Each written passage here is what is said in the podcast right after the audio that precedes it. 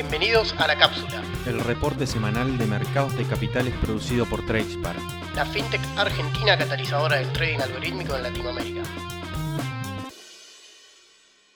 Buenos días para todos. Vamos a comenzar con nuestro reporte semanal de mercado, donde vamos a estar analizando la primera semana de noviembre en los distintos mercados del continente americano.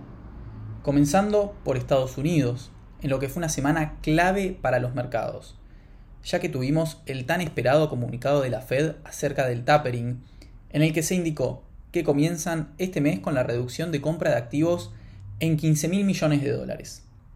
La primera vez que pasó esto fue en el año 2013, y el mercado cayó luego del anuncio, pero fue solo momentáneo y fue una importante oportunidad de compra de cara al futuro. También se dio a entender que la inflación dejaron de verla como un fenómeno transitorio, sino que vino a quedarse por un tiempo. Por último, este viernes se dio a conocer el dato de empleo en los Estados Unidos, que muestra una recuperación en el mes de octubre, haciendo caer la tasa de desempleo al 4,6%, creando así más empleos de lo que esperaba el mercado en el mes pasado. La reacción de los mercados a estas noticias fue sumamente positiva, y los índices cerraron una vez más en máximos históricos la semana. El líder fue una vez más el Nasdaq 100, que con subas del 3,2% terminó la semana en 16.359 puntos. Lo siguió el S&P 500, que no logró romper la barrera de los 4.700, pero quedó ahí nomás, mostrando otra increíble semana de 2% de subas. El de menor desempeño fue el Dow Jones Industrial, que de todas formas cerró en cotizaciones máximas semanales con un alza de un 1,42% y el índice terminó el viernes en 36.300 dólares. Dejamos de lado Estados Unidos para pasar a analizar a los distintos países del MILA, donde vamos a ver índices y monedas mixtas según los diferentes países de la región.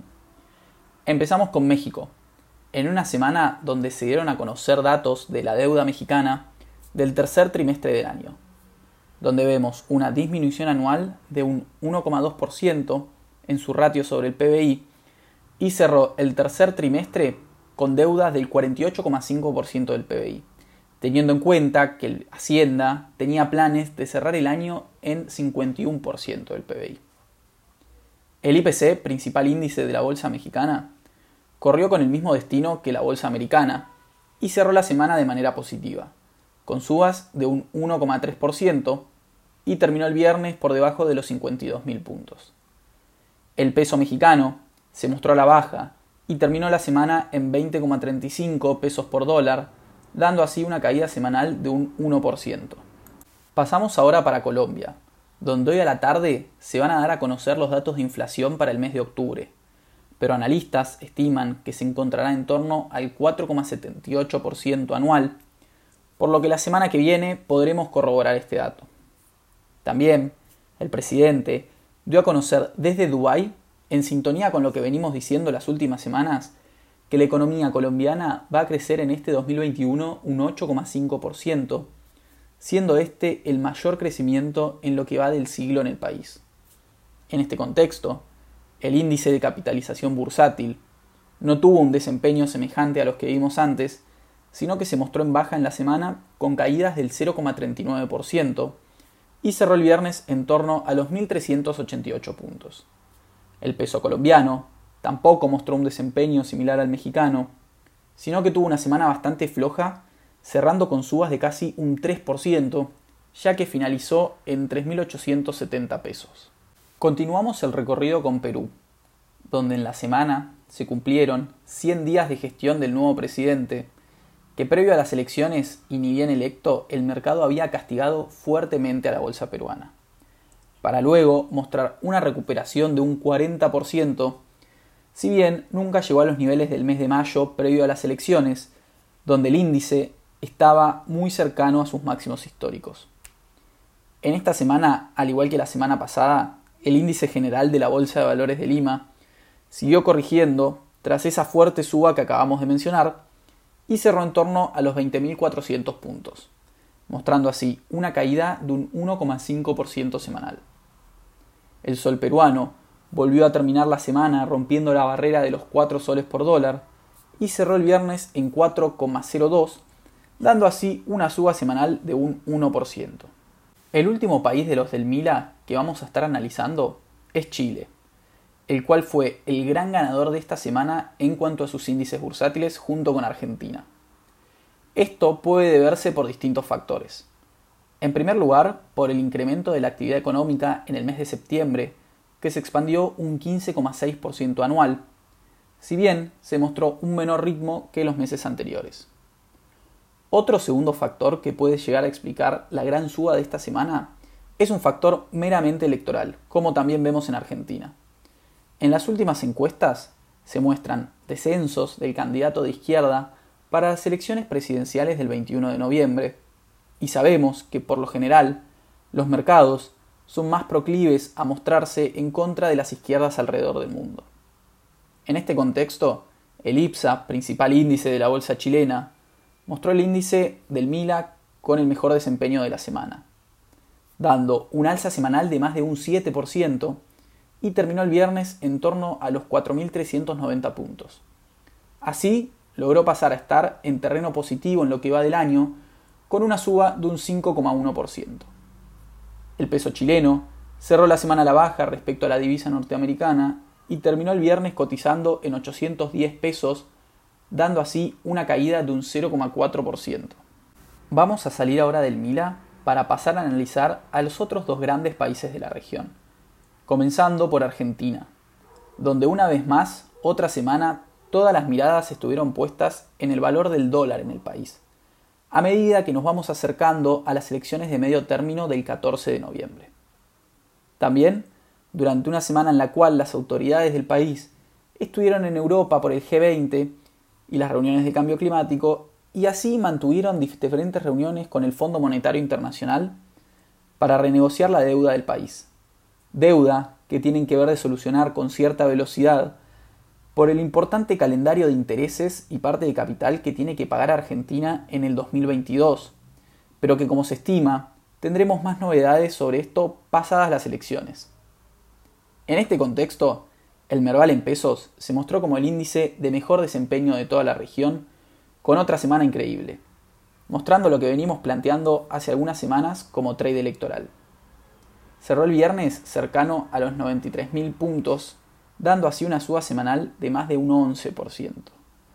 Por otro lado, el Merval, medido en dólares, terminó la semana en 431 dólares, con alzas del 6,81%. De esta forma, el Merval en dólares superó al IPC mexicano y pasó a convertirse como el mejor índice de la región en lo que va del año con subas de más del 19%. El peso argentino, de todas formas, sigue subiendo semana tras semana. Y en esta, el blue cerró en los famosos 200 pesos por dólar, dando así una suba semanal de más de un 1%. De todas formas, el que más presión está teniendo es el contado con liquidación, que cerró otra semana fatal con alzas de más de un 4% y terminó el viernes en 215 pesos por dólar promedio. El último país que vamos a estar analizando es Brasil, donde se dieron a conocer los datos de actividad industrial de septiembre, que cayó por cuarto mes consecutivo, en un retroceso frente a agosto de un 0,4%. Y en algunas estimaciones, Brasil es el país más complicado que se muestra respecto a su crecimiento económico de toda la región para este año 2021. El Bovespa de todas formas logró rebotar un poco después de mucha baja y terminó la semana por debajo de los 105.000 puntos, dando así una suba de un 1,28%. Mientras que el EWZ, ETF que mide renta variable en Brasil en la bolsa de Nueva York, cerró justo por debajo de los 30 dólares, dando así una suba semanal de un 2,15%. Esta diferencia se da por una buena semana del real, que cayó en casi un 2% en su cotización frente al dólar, y terminó el viernes en 5,53 reales. Dejamos de lado ahora el análisis de los distintos países para pasar a ver a la lupa de esta semana. En primer lugar, tenemos a las empresas farmacológicas, ya que fue una semana bastante movida para ellas, porque los primeros días de la semana, tanto en el Reino Unido como en Estados Unidos, aprobaron la pastilla para combatir el COVID del laboratorio Merck para venderlas en los respectivos países. Pero, en el aftermarket de este jueves, la empresa Pfizer dio a conocer que también tiene su pastilla lista que tiene aún más efectividad que la de Merck con un 90% de efectividad. Y esto causó un viernes bastante revolucionado en las cotizaciones de estas empresas e hizo que el último día de la semana cierre Pfizer con subas de más del 10%, siendo su mayor suba histórica, y Merck cayó un 9,86%, mientras que Moderna, que había sido la gran ganadora de las tres desde el inicio de la pandemia, cayó más del 16% en un día y más de un 30% a lo largo de toda la semana.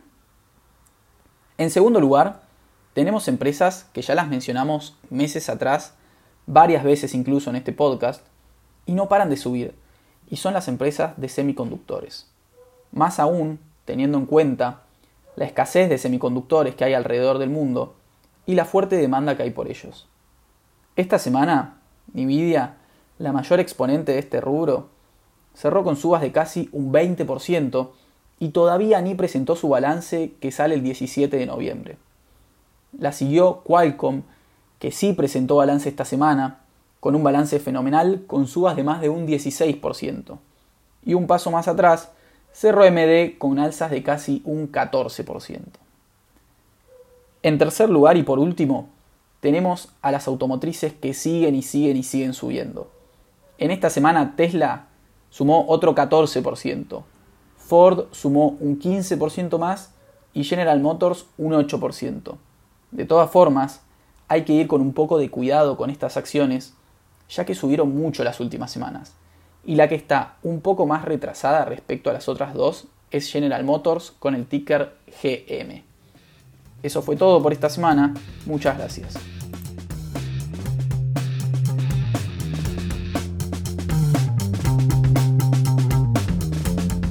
Para más información pueden encontrarnos en nuestra página web www.tracepark.la o en Spotify, Apple Podcasts Google Podcast y demás plataformas de contenido en audio a las que podrán acceder desde cualquier dispositivo.